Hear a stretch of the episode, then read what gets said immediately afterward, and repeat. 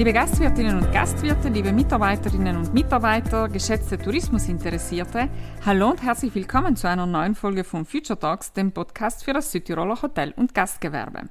Ich bin Alexandra Silvestri und heute treffe ich mich mit einem Gast, der es gewohnt ist, die Welt zu bereisen, um den neuesten Trends auf der Spur zu sein.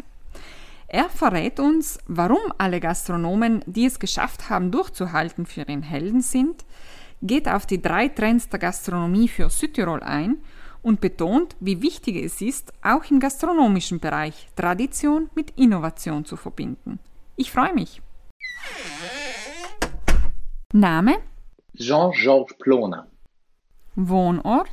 Frankfurt am Main. Beruf?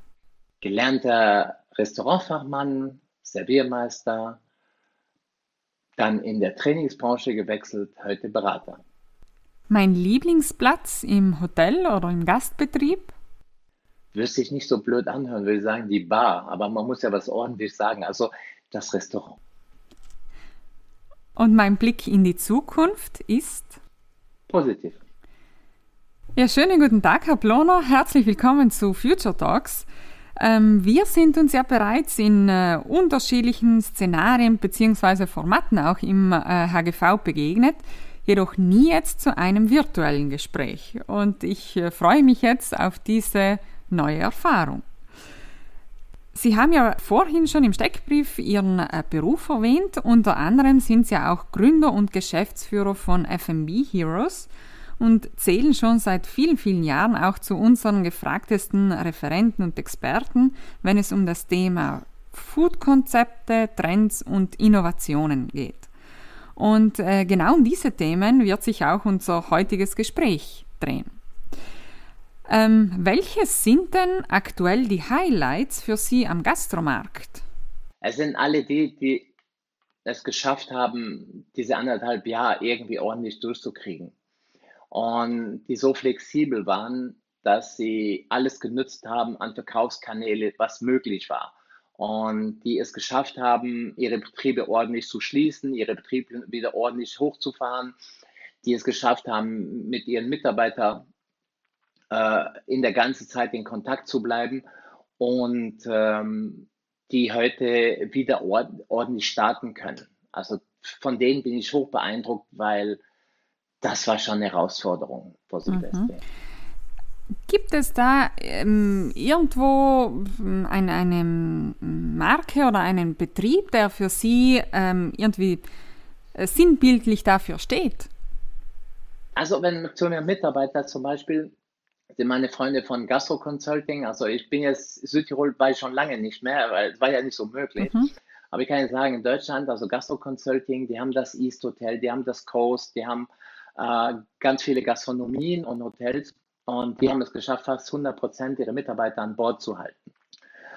Oder aber das Hotel Tortue in Hamburg, was es geschafft hat, die Qualität an Gastronomie runterzufahren, wieder hochzufahren und heute eine Vielfalt auf die Schnelle anzubieten. Oder der Herr Geisel in München, der es geschafft hat, auch während Corona es war ja nicht geschlossen zwingend ein Hotel, sondern es war ja ganz viele Zwänge und ganz viele Probleme und er hat es geschafft, seine Gäste immer noch zu verwöhnen. Ich weiß nicht, ob das alles legal war. Es war vielleicht am Rande der Legalität, nicht ganz illegal, aber er hat es unglaublich gut gemacht und die Menschen, die da waren, dachten immer, sie sind in eine Oase, äh, weil ganz viele von uns waren ja total verunsichert. Was darf man tun, was darf man nicht tun? Und ähm, das ist, hat sich ja von Woche zu Woche teilweise, also in Deutschland besonders, geändert. Und äh, mit Test, ohne Test, getestet und geimpft, geimpft und getestet, PCR-Test oder normaler Test oder das war so unwirklich teilweise. Und deswegen, also äh, alle diese Menschen, wie gesagt, also die drei habe ich jetzt genannt, das waren ganz viele andere auch, die, die wirklich viel geleistet haben und äh, die mich beeindruckt haben. Die ganze Branche hat mich beeindruckt, davon abgesehen. Ich hätte gedacht, wir sind jetzt alle pleite und durch und das stimmt gar nicht. Mit ganz viel Kraft gehen wir alle wieder ans Werk und versuchen klarzukommen. Wir haben in Deutschland immer noch innen 30 Prozent der Möbel, die verlagert sind. Das heißt, wir, auch wenn wir innen aufmachen dürfen, dürfen wir nur 70 Prozent der Kapazität nutzen. Von den 70 Prozent äh, setzen sich ja nicht, Sie wissen ja, Vierertisch sind keine vier Personen und, und, und da trotzdem die Energie zu finden, zu arbeiten, es nochmal zu versuchen, großartig. Ähm, blicken wir jetzt in die Zukunft und ähm, wagen wir uns an eine große beziehungsweise ein bisschen eine alles umfassende Frage äh, heran. Welche sind denn die Trends in der Gastronomie? Ja, das ist ja kein normales Jahr, wo wir sagen, okay, das sind die zehn Dinge, die gerade kommen, aber es zeichnet sich ja ganz viel ab. Also es wird einen Trend geben, der heißt Qualität, weil viele Menschen in diesem Lockdown mit, sich wieder mit Lebensmitteln zum ersten Mal seit Jahren auseinandergesetzt haben. Und für die ist es ja mal total interessant zu sehen, was alles möglich ist und was alles geht, was sie bisher nur Gastronomen zugetraut haben. Und ähm, diese Menschen, das sind nicht alle, aber das sind 25 Prozent. Und wir reden auch für Südtiroler Hotelier. Es werden ja nur die 25 Prozent zu Ihnen kommen von Leuten, die sich mit Dingen auseinandersetzen, die sich was leisten können. Die anderen 75 Prozent der Deutschen gehen ja dann eher in die Türkei oder woanders. Das heißt, die Zielgruppe, die Sie haben, sind Leute, die sich mit Qualität auseinandergesetzt haben, die das Thema Plant-Based entdeckt haben. Also ich würde von den Worten vegan und vegetarisch weggehen, weil die sind total geprägt und negativ geprägt teilweise. Und äh, wir nennen das jetzt plant-based. Also was kannst du aus nicht fleischliches Protein alles tun? Und wenn, da ist ja Südtirol schon seit Jahren vorne. Ähm, Südtirol war ja vor 100 Jahren ein, ein, ein, Platz in der Welt, wo Fleisch eine Besonderheit war und nicht eine Alltäglichkeit. Und von daher gibt es ja ganz viele Rezepte und ganz viele Dinge, die da schon existieren. Und das jetzt alles wieder rauszuholen und zu lernen, nicht die Proteine zu nutzen, um eine Tiefe dem Produkt zu geben, sondern Kräuter, Gewürze und so weiter. Äh, da, da, äh, das ist etwas, was ein Riesentrend ist. Dann äh, bei den Getränken sind die Weine, die Leute, die Geld haben, haben ihre Weine aus ihrem Keller getrunken die ganze Zeit. Das heißt, sie haben sich wieder an sehr gute Weine gewöhnt. Das heißt, da der Weinverkauf, also bei uns in Deutschland ist es so, die Leute gönnen sich eine bessere Flasche. Weil Restaurant gehen ist ja immer noch was Besonderes. Also das kann man, das macht man ja immer noch nicht so mit dieser äh, Alltäglichkeit, die es mal hatte. Und äh, wenn, man hat sich wieder an gute Weine gewöhnt. Das ist ein Trend auch. Ich glaube, das wird auch bleiben. Und dann so Produkte, die wieder ein bisschen anders sind, die Spritz, die nicht mehr süßen Spritz. Also diese Hard Selters, oder ähm, Spritz, die nicht mehr diese Süße haben vom Aperol oder vom Hugo. Das wird was sein. Und Kaffeequalität, gut, das ist ein Thema, wo Südtirol schon immer einen Vorsprung hatte, aber Kaffeequalität ist ein Riesenthema auch im Moment. Und ähm, ich glaube, wenn wir uns damit auseinandersetzen und sagen, es geht um das Thema Qualität verstärkt, es geht um neue Geschmacksnuancen, ja, und es geht um das Thema Plant-Based. Dann haben wir schon drei Achsen, an denen wir schon arbeiten können.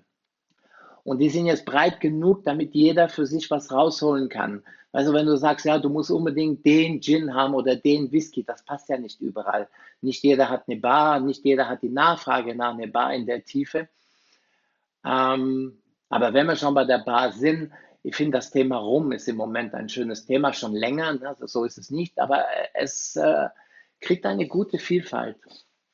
Und alkoholfreie Getränke sind im Moment, also die, die, Wein, die, die Weinbegleitung alkoholfrei. Also klingt jetzt Weinbegleitung alkoholfrei ist blöd, aber Sie wissen, was ich meine. Also sich Gedanken zu machen, welches Getränk passt zu einem Gericht, weil das ist ja das, was das Sommelier macht, in der Vielfalt von Weine schaut er, was passt genau, was begleitet das, was ist der Perfect Match. Und das kann man auch mit alkoholfreien Sachen machen und da gibt es unglaublich schöne Ideen. Und äh, es ist außergewöhnlich, muss man sagen. Ja? Also mir fehlt immer der Wein, aber trotzdem ist es interessant. Du bist am Essen, du trinkst diese Mischung von Saft, bisschen fermentiert, ohne Zucker und du denkst, ey, das geht ja richtig gut zusammen. Ja? Und diese, das ist auch ein interessantes Thema. Ähm, muss nicht jeder haben, ist nicht für jeden, ist jetzt kein Mainstream und das wollen jetzt alle haben, aber es ist ein Thema, wo du wieder auch eine Wertigkeit gibst an der Bar, wo du sagst, nicht nur die Fertigprodukte und wir verteilen Coca-Cola-Flaschen und Fanta-Flaschen und Almdudler-Flaschen und was auch immer, und, äh, sondern wir machen uns wieder Gedanken und äh, inszenieren was, fermentieren etwas. Und das ist, finde ich, ein Stück Handwerk zurückzugeben. Wir sind ein bisschen ausgerutscht in Convenience, was gut war, aber wir dürfen nicht ganz vergessen, dass äh, wenn der Gast nur noch die Dinge bekommt, was er im Supermarkt bekommt oder in der Tankstelle oder überall, dann ist der Mehrwert nur noch die Flasche aufmachen, die zwei Eiswürfel und an Tisch bringen. Das ist dünn für eine Marge. Ja? Also der Wert äh, geht nach unten und, äh, und dann tun wir uns schwer, gute Preise durchzusetzen. Wir sind ohne Mehrwert kein Preis. Und das, denke ich, ist etwas, was wir auch neu lernen müssen, wenn man Trends angeht, dass wir wieder Werte, die einen Preis berechtigen. Mhm. Ähm, weil wir ja auch bei, bei den Trends sind, ähm, kommen wir zum nächsten Thema, das Thema Innovation. Hotellerie mhm. und Gastronomie wird ja auf den ersten Blick jetzt nicht, nicht wirklich mit Innovation in Verbindung gebracht. Ähm, wie sehen Sie diese Branche? Gibt es Innovation? Welchen Stellenwert hat sie? Na, das Thema Innovation ist, äh, ist tricky, weil der Gast ein Spießer ist. Also es ist nicht so, dass die, wenn die zum dritten Mal zu Ihnen ins Hotel kommen, dann wollen die jetzt nicht auf einmal alles in hellblau und alles in orange und eine Yogamatte im Zimmer zum Schlafen oder ein Futternbett. Die sagen, Moment, Moment, Moment.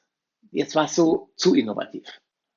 Wenn du einen neuen Betrieb aufmachst, dann setzt du ja eine Messlatte und du sagst, ich definiere mich über Futternbetten, über was auch immer, ja, was du für innovativ hältst. Ähm, in einem gewachsenen Struktur gilt es in meinen Augen, aus der Falle zu gehen von ähm, beliebig.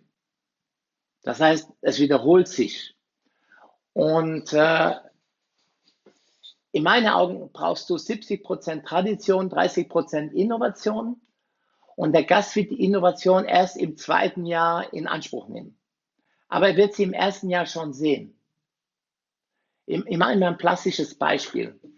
Ich habe einen guten Freund im Schwarzwald am Titisee, der vor vielen Jahren stand man in seine Bar, sagte, ja, was hältst du? Wir haben die Bar neu gemacht. Sage ich, ja, du hast so wenig Gin. Wieso Gin? Sag ja, Gin ist etwas, was im Moment bei den Leuten präsent ist. Und ihr habt gerade im Schwarzwald, also Monkey 47 ist eine neue Brand und den könntest du da stehen haben.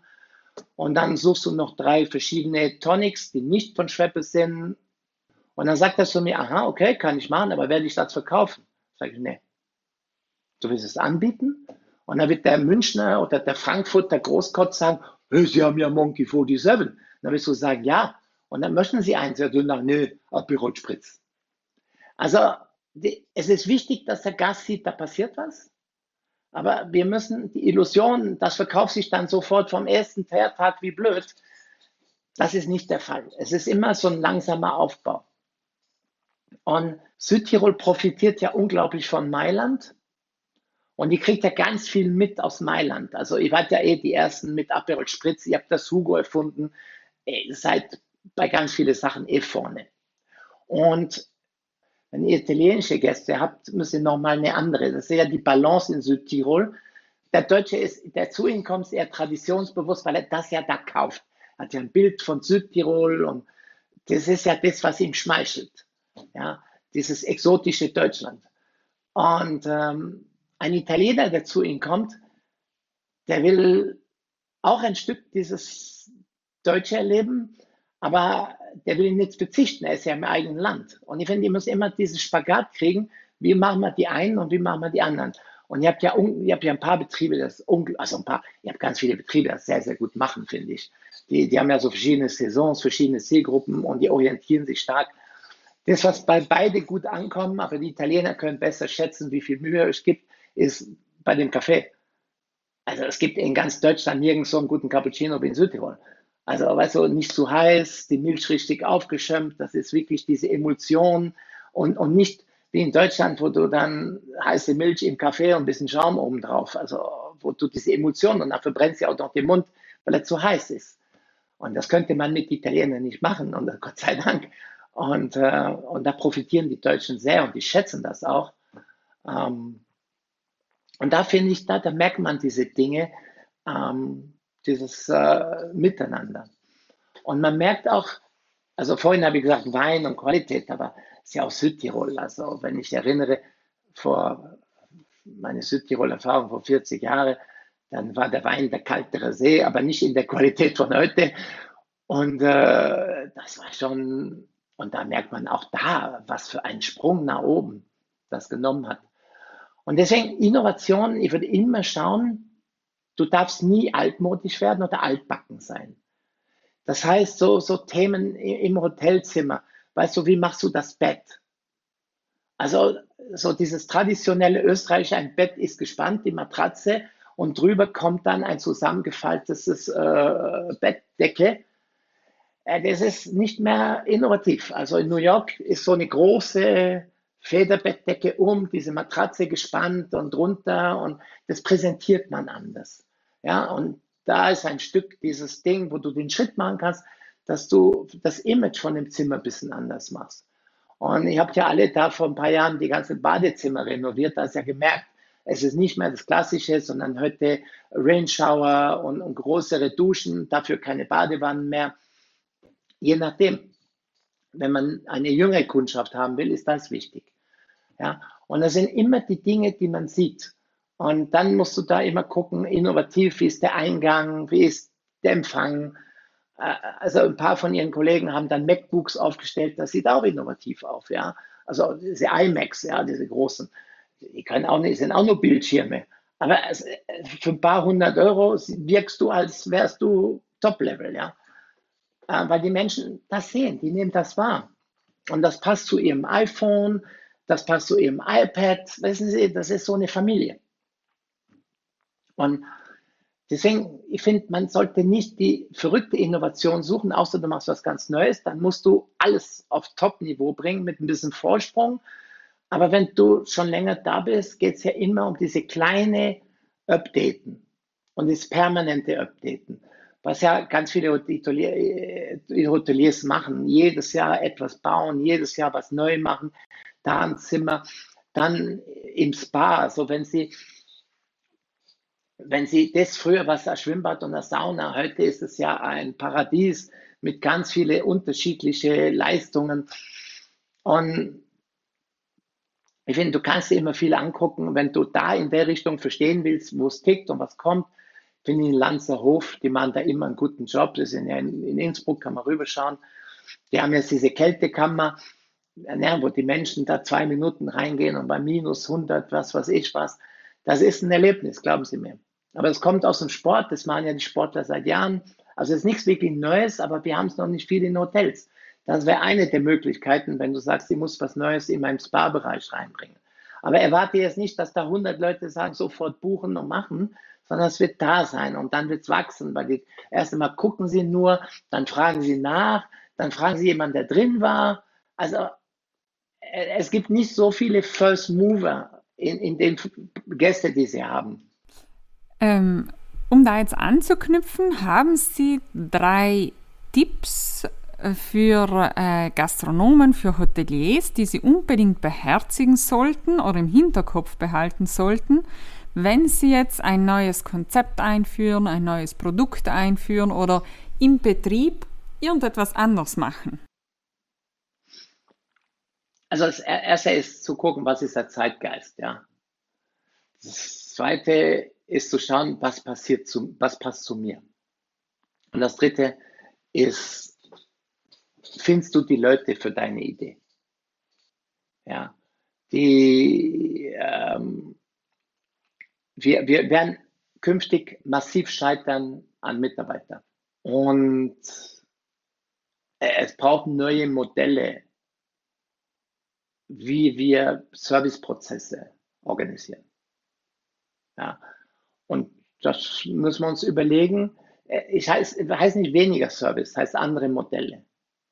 Ja. Und ähm, weil wir werden nicht mehr das abdecken können, was wir bisher abgedeckt haben. Und da denke ich, ist äh, das Thema und Zeitgeist, das ist Digitalisierung. Wie nutze ich Digitalisierung? Wenn ich neu bin, darf ich das?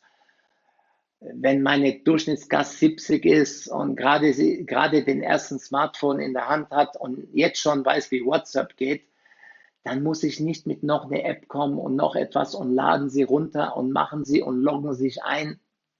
Schwierig. Ja? Aber wir haben WhatsApp inzwischen. Meine Mutter ist 90 und benutzt jetzt, also wird 90 im Januar und benutzt jetzt WhatsApp. Ja, ja ihr Enkelkind hat es installiert, hat gesagt, Oma, das ist besser als alle anderen. Ne? Dann, und äh, die telefoniert jetzt, ne? weil sie hat ja einen Sohn in Deutschland, die hat ja Familie ein bisschen überall und die telefoniert jetzt mit den Enkelkindern und mit dem Sohn über WhatsApp. Weil es kostet ja nichts, weil sie hat ja WLAN zu Hause. Und äh, mit den Nachrichten tut sich noch ein bisschen so, ne, das ist, da ist sie immer noch sehr vorsichtig, aber sie hat das. Und ich denke, es ist wichtig zu gucken, die Gäste, die du vor dir hast, die du bei dir hast, was können die meisten von denen? Und dann das Niveau musst du erreichen und ein bisschen toppen, damit du einen Vorsprung hast, weil in zwei Jahren gibt es ja wieder was Neues. Also wir müssen unsere Gäste abholen, aber wir, Digitalisierung wird einer der, der wichtigsten Dinge. Und im Moment, ich denke, es war in Südtirol genauso wie in Deutschland, die Gastronomen, die haben die Zeit genutzt, äh, viel zu digitalisieren, weil sie ja Zeit hatten endlich mal. Die wussten ja, muss man tun, aber die, die, die Einführung von etwas Digitales ist wie die Einarbeitung eines neuen Mitarbeiters. Du brauchst Wochen. Machen wir uns nichts vor. Aber danach, wenn man das gut gemacht hat, gut eingearbeitet hat, den Mitarbeiter oder die Software, dann ist es eine Hilfe. Machst du eine schlechte Einarbeitung, hast du keine Hilfe, hast nur einen mehr den du bezahlst. Und das ist bei der Software auch so. Hast eine mehr, die du bezahlst. Also lieber weniger, aber die beherrschen. Und im Moment denke ich, ähm, ist die Digitalisierung von Backoffice, also alle Abläufe, äh, die Bestellung muss digital sein, die Küchenbestellung muss digital sein, also nach außen zum Lieferanten, ähm, die Rechnungsstellung muss digital sein, äh, du musst dir es leicht machen. Du musst dein Büro von überall machen können. Du musst papierlos werden, ganz wichtig, weil Papier macht uns alle verrückt. Wo ist? Wissen Sie? Ich suche. Nein, finden ist das Neue. Das Innovative ist das Finden. Digitalisierung heißt finden. Aber nur, wenn du es gut organisiert hast, sonst findest du gar nichts.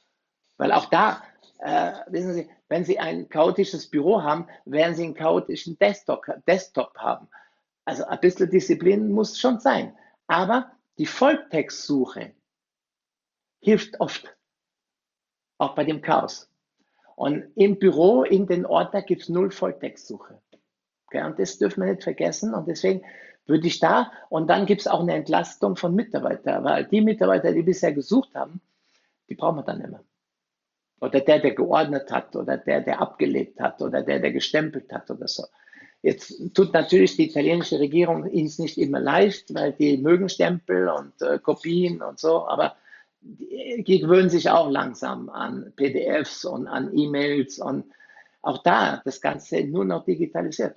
Aber diese Dinge, ja, so wenn man einen neuen Betrieb, einfach dieses alles, was up to date und äh, du hast unglaubliche gute Möglichkeiten, im Internet und YouTube ist eine Fülle. Also früher sind wir gereist, haben Städte angeschaut, mussten, heute gucken wir Sendungen äh, bei YouTube oder bei, äh, äh, wir, wir, gucken uns da Sachen an bei, bei verschiedenen Anbietern, Amazon Prime, Netflix und äh, da siehst du Restaurants, Hotels und kriegst es vorgestellt im Bild und dann kannst du immer wieder Screenshot machen, Screenshot machen, Screenshot machen, alles, was dir gefällt. Und dann recherchierst du das und dann hast du diese Dinge. Und ähm, wenn die modernste Bar in New York oder in London aufmacht, dann machst du machst das Bild auf Pause, machst einen Screenshot und dann guckst du einen am anderen, was haben die für Spirituosen da. Dann weißt du, was ist aktuell. Also das ist so einfach geworden. Es war natürlich lustiger, an der Bar zu sitzen und drei Drinks zu haben.